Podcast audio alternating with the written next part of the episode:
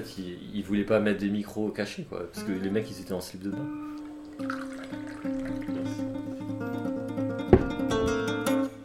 Puis il a dû trouver des acteurs qui avaient une, qui, en fait, au, qui au lieu de parler, pouvaient gueuler. Ouais, Sans faut déclamer. ouais. Mais ça, ça- Fallait dans les films de Romer, du coup, c'est devenu un truc. Comment les oreilles s'épanouissent-elles? Une promenade radiophonique avec Nilso. Ouais, moi, ça dépend des films. Il y en a que je peux pas regarder, que je trouve trop chiant. Ces histoires de jeunes. euh, et moi, par exemple, j'étais surpris par Contes d'hiver. C'était beaucoup mieux. Ah, que c'est ce- la- les trois, quand d'hiver, quand était quand d'automne. Bah, c'est une période où il était quand même assez fort. Ouais, j'ai trouvé, je trouvais ça assez marrant. euh. Après, il explique, trop- je trouve que c'est trop explicatif, tu vois. Il... Parce qu'il y a une espèce d'histoire de, de, mal- de fausse adresse et il arrête pas d'expliquer et tout. et il montre, il dit c'est bon, on a compris. C'est pas En fait, bien. il, ça. a absolument, il veut absolument qu'on comprenne euh, le- l'erreur d'un des personnages et il l'explique 4 ou 5 fois. ah oui, c'est hyper insistant, je trouvais ça marrant. En fait, il veut vraiment qu'on comprenne son histoire. Ouais, je crois que c'est bien de faire ça. Charles était perdu, tu vois, mais j'avais au moins un enfant de lui. C'est quand même normal qu'un enfant sache comment est son père. Oui, mais s'il a disparu.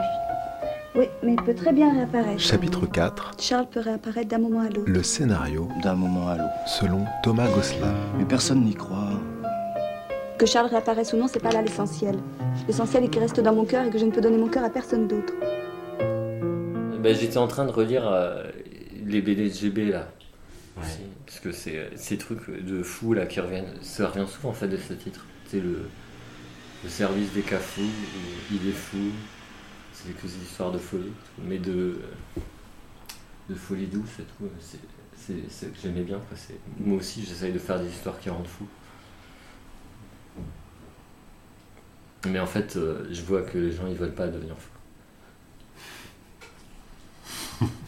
Donc ça marche pas. Et les gens ils abandonnent en fait avant de devenir Moi, je veux faire que des trucs mélancoliques. et Si tu crois que les gens ont envie d'être mélancoliques. Ouais. Cet après-midi, il y a Brigitte qui me disait que- qu'elle aimait euh, vachement Bourric dans Jérôme d'Alphagraphe. Et euh, je lui dis que j'avais vachement envie de faire un livre pour enfants avec Bourric. Et tout de suite, les premiers titres qui me sont venus, c'est des titres hyper mélancoliques. Du style euh, Finalement, euh, je suis seul. Ouais. Finalement, je vis seul. des choses comme ça, tout ce qui me venait. Euh, Ou alors Bourric sous la pluie. Et je me disais que ça serait vache. Immédiatement, j'imaginais quelque chose qui serait bien pour les enfants. C'est un truc mélancolique pour enfants. Ouais, mais Il n'y a pas de raison. Mhm. Pourquoi toujours faire toujours les mêmes scénarios? Puis de toute façon, faut faire des choses. euh, Une vieille bourrique, c'est, c'est- qui, elle sert plus à rien. Elle est, elle est âgée et elle se promène dans un champ. euh, et ça va, quoi. Elle est juste un peu mélancolique, mais elle souffre pas, pas tant que ça. Enfin, un enfant peut s'attacher à un personnage comme ça. ouais. Parce qu'il a des périodes de mélancolie. De toute façon, c'est ce qu'on disait hein, quand on lit les histoires aux enfants. Boucle d'or, par exemple. Tu disais que Boucle d'or, euh, ton fils aime bien. C'est pas particulièrement joyeux, Boucle d'or. Bah, ça se termine, tu vois, assez bien. Tu vois, Enfin, on- enfin, il se, se termine pas de façon dramatique. Non, mais c'est un peu triste quand même. Le... C'est toujours le petit, il se fait bouffer sa Ah soupe. oui, c'est vrai. et ouais. Il se fait défoncer son lit et tout. Ah oui, mais moi je fais, euh, je, j'adoucis la fin. Je dis bon, les parents, ils, parce qu'ils ils, partagent la soupe, ils réparent le Ah fauteuil, ouais, ils changent le t'as drap. tout, t'as tout changé. Parce que sinon, il peut pas dormir. Enfin, Eh oui, ton fils est encore trop sensible, il est Ouais. trop petit. Ouais. Parce que je pense qu'il s'identifiait plus au petit ours que à la boucle d'or. Bah, tout le monde. Mhm. Moi, je m'identifie tout de suite au mec, au mec qui Qui se se fait fait piquer avoir. sa soupe. Bah ouais. Les scénarios de Thomas Gosselin, ça me fascine. Mais quand, tu- à chaque fois que tu m'as donné des scénarios à lire pour que je les adapte, ça m'a toujours paru trop compliqué. Ouais. Jusqu'au moment où tu as expliqué en fait comment tu fonctionnais. Et ce que j'ai trouvé intéressant, c'est quand tu parles de.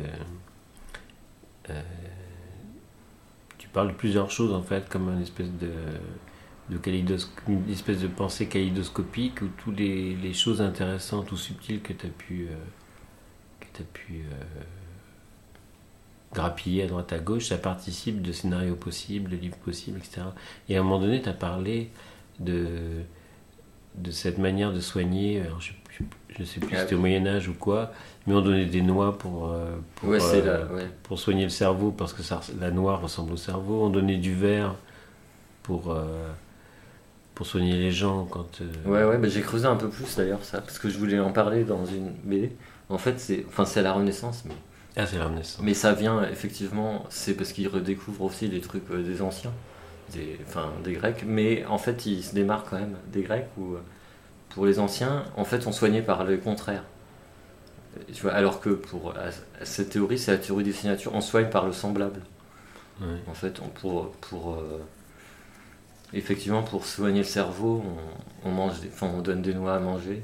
Et moi, je me suis imaginé que tes scénarios, ça marchait comme ça. C'est-à-dire qu'en fait, au lieu de- d'engager les gens sur un système euh, de scénario classique, euh, ou classique, qui ressemble un peu à Hitchcock avec le fameux MacGuffin, c'est-à-dire on est des lapins qui courent derrière un lièvre. Le lièvre est parti, le lièvre est artificiel, il est sur une rampe, et nous, les êtres euh, vivants, on court après le MacGuffin. Et en fait, à un moment donné, le MacGuffin n'a pas d'intérêt, puisque c'est pas un lapin, c'est un truc en bois qui ressemble à un lapin. Mais euh, ce qui nous intéresse, c'est plus de savoir où va le lapin ou qui est le lapin et pourquoi on court après un lapin. Ce qui nous intéresse, c'est finalement euh, la fin de la course, quoi. Le début, le milieu et la fin de la course. Ouais. Le début, le milieu et la fin de l'histoire. Alors que toi, en fait, tu construis pas une intrigue avec un MacGuffin qui sert, à- enfin, qui est bidon, genre les films de Hitchcock. euh, on va, il y a une intrigue, il y a un type qui est poursuivi par des gens et on veut savoir pourquoi il est poursuivi par des gens, etc. Puis au bout d'un moment, on s'en fout parce que l'intérêt est ailleurs.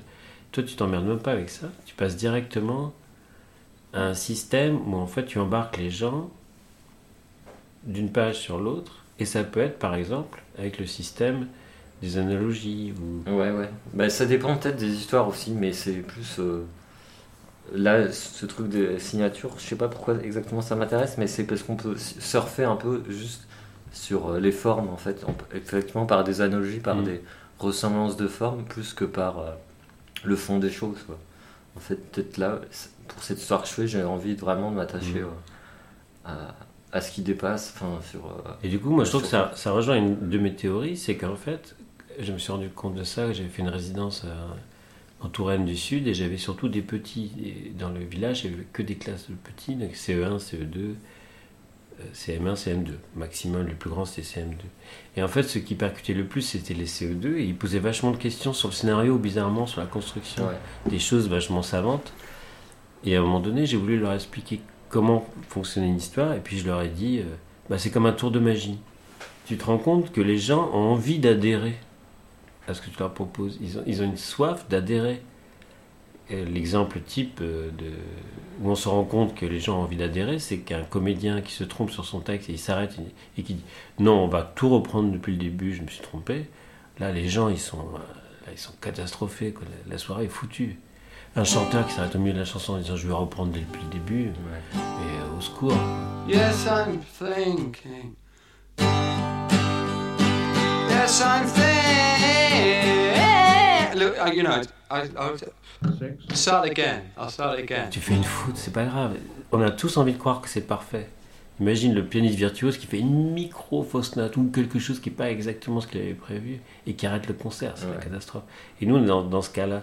C'est-à-dire qu'en fait, l'idée, c'est que tu fais, euh, tu fais la dame qui est coupée en deux. Tu sais très bien que la femme n'est pas coupée en deux. Tu le sais, il n'y a pas de sang, ça gicle pas. Mais elle est quand même coupée en deux. Donc, tu ressens quand même l'effroi de voir la femme qui est divisée en deux, alors que tu sais qu'elle n'est pas coupée en deux. Et tu rentres chez toi au moment où la femme, les deux parties, les deux boîtes sont rassemblées, qu'on ouvre la boîte et que la femme réapparaît. Et là, en fait, on a réparé, on a créé un incident, un grain de sable, et on répare l'incident, le grain de sable. Et le récit minimal, basique, c'est ça. Et en fait, quand je lisais tes scénarios, je me disais, bon, il y a une espèce de complexi- complexité. Du coup, du coup, la complexité effraie. Du coup, tu te dis, bah, peut-être que c'est trop compliqué pour moi. Je vais pas réussir à le dessiner. Et comme je saisis pas complètement le truc, je vais peut-être pas aller au bout. Alors qu'en fait, dans la conférence, j'ai compris que, comme dans un, tour de magie un peu différent de- du, du tour du, du, disons, du tour de magie classique. Ouais. C'est pas la dame qui est coupée en deux, c'est quelque chose qui ressemble plus à ben, une dame qui va être coupée en deux, mais les deux parties s'envolent. Et puis, Ou enfin, ils, des- ont mélangé deux autres personnes. Oui, ils ont mélangé deux. Voilà, alors ça, c'est ça. ouais. J'aurais pas imaginé, mais voilà, Thomas Gosselin, c'est un. Mais de toute façon, c'est pas grave, puisque le point commun avec le tour de magie, c'est que les deux, il y a eu énormément de travail, ce que j'appelle le différentiel. C'est-à-dire qu'il y a eu tellement de travail en amont que quand l'histoire est livrée, et comme les gens veulent adhérer à l'histoire, ils vont adhérer à quelque chose qui est déjà qui est sophistiqué, tellement sophistiqué que finalement, euh, c'est attirant parce que tu sens qu'il y a une, cohérence intérieure, une structure, et même si tu saisis pas aussi, aussi bien que d'habitude les subtilités, parce que tu n'es pas habitué à ce type de structure, tu sais que tu es dans quelque chose qui a un sens. Et, et j'ai compris ça quand tu disais que ça pouvait être un sens qui venait sur euh, les couleurs.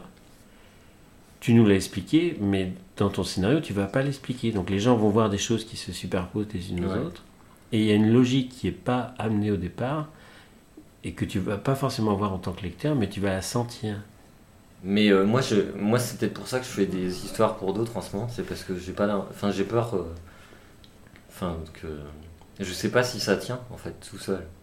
J'ai besoin de demander à quelqu'un, ça tient? Si ça tient, bah tu peux peut-être le dessiner.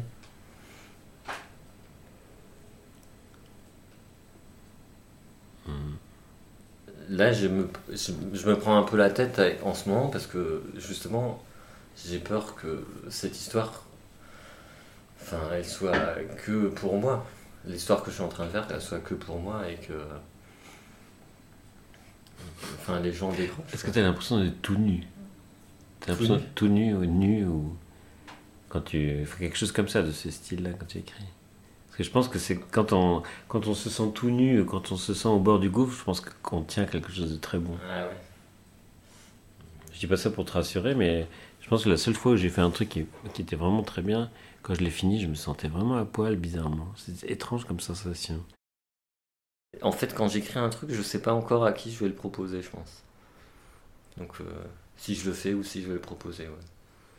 Parce que ça peut arriver que je pense à quelqu'un et que finalement cette personne refuse le scénario, du coup je suis obligé de proposer à quelqu'un d'autre, et des fois ça tombe juste et tout. Donc, euh, je choisis. Et après, pour savoir comment j'écris mes histoires, peut-être que ça dépend. Enfin, je dois avoir des fonctionnements qui reviennent tout le temps, mais euh, j'essaye de faire en sorte que ça dépend des histoires. Quand j'essaye d'improviser, mais bon, effectivement, même si j'improvise, il y a des, euh, enfin, il y a des acrobaties, des trucs comme ça qui reviennent. euh, tu vois, des, euh, mécanismes, euh, des redondances et tout dans ce que je fais. Et donc la conférence que j'avais faite, c'est qu'il s'agissait d'essayer de de parler de Borges normalement, mais aussi d'isoler euh, ma façon d'écrire des histoires. Et euh, je pense que je pars de théories, quoi. En fait, comme euh, de différentes théories. Donc, euh, selon les histoires, je pars d'un d'un principe ou d'un jeu. Et je, et puis je vois jusqu'où ça va. Et c'est plus une pensée, comme tu disais, serpentine finalement que, que linéaire. Et donc des fois, je peux, je peux dévier complètement. Non, moi je parlais de pensée kaléidoscopique. Ah oui, ou de labyrinthe. Ou. Ouais. Ouais. Moi je serais plutôt dans le kaléidoscope, plutôt dans le labyrinthe. Ah oui. Mais oui, mais peut, ça peut être un labyrinthe avec plusieurs sorties, ça fait un, un kaléidoscope.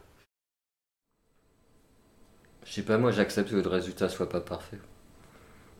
Parce que sinon je ferais rien. Vu qu'on n'est pas des virtuoses, imagine. Ah non, mais les virtuosités, pour moi, ça n'a rien à voir avec la Ouais. perfection. Les virtuosités, c'est juste une. Je me suis mal expliqué tout à l'heure. C'est juste le, le spectre. C'est un peu comme les gens qui ont euh, une tessiture très grande, Ah oui, et ouais. d'autres une tessiture plus courte. Il y a des gens qui ont une tessiture très grande qui en font rien. Ouais. C'est pas. Mais ceux qui sont à la fois impliqués euh, et euh, ben, ceux qui ont tout, qui peuvent jouer, chanter, et qui ont une tessiture très grande, etc. Bah, c'est vrai que c'est assez, c'est agréable. Ben ouais, mais moi je me dis qu'il faut quand même que je chante, quoi, même si c'est faux. Oui, voilà, moi je suis plus là-dedans, mais, euh, mais dans cette petite partie, enfin, même si c'est faux. Non, moi je dis, je me dis pas, il faut que je chante même si c'est faux. Je me dis, il y a une petite partie pour, Ouais. j'ai la tessiture peut-être pour chanter sur une pe- petite partie. Mais dans ce créneau-là, euh, il y a un registre qui existe. Ouais. Euh, Peut-être plus pour parler de- des gens qui ont un instrument. Ah ouais. Le violon, tu peux pas adapter tout, tu peux pas transcrire tout pour le violon. Mais au moins, tout ce, que, tout ce qui est au violon, si tu si, si aimes le violon, bah, tu le fais bien. Ben peut-être, ouais, ou peut-être tu le fais, tu fais les, éc- tu cherches à saturer, à faire des sons, euh, à faire des sons curieux parce que tu, tu te dis, euh, bon bah je serai jamais un virtuose du violon, donc je vais essayer de faire euh, des trucs bizarres avec.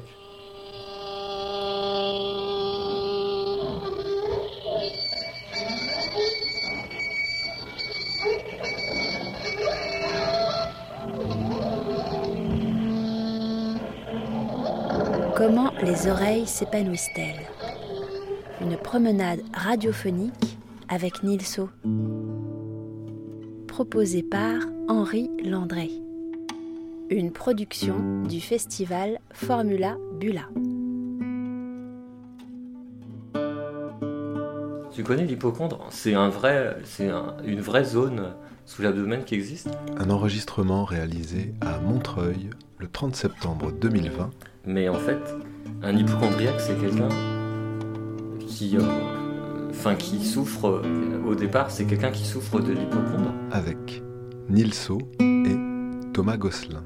Et comme les médecins, ils n'arrivaient pas à, à palper cette zone, les médecins anciens, ils disaient non mais il a, c'est dans sa tête. Alors que les mecs, ils avaient des vraies souffrances, mais comme ils n'arrivaient pas à repérer, ils, cons- ils considéraient que c'était pas une vraie maladie.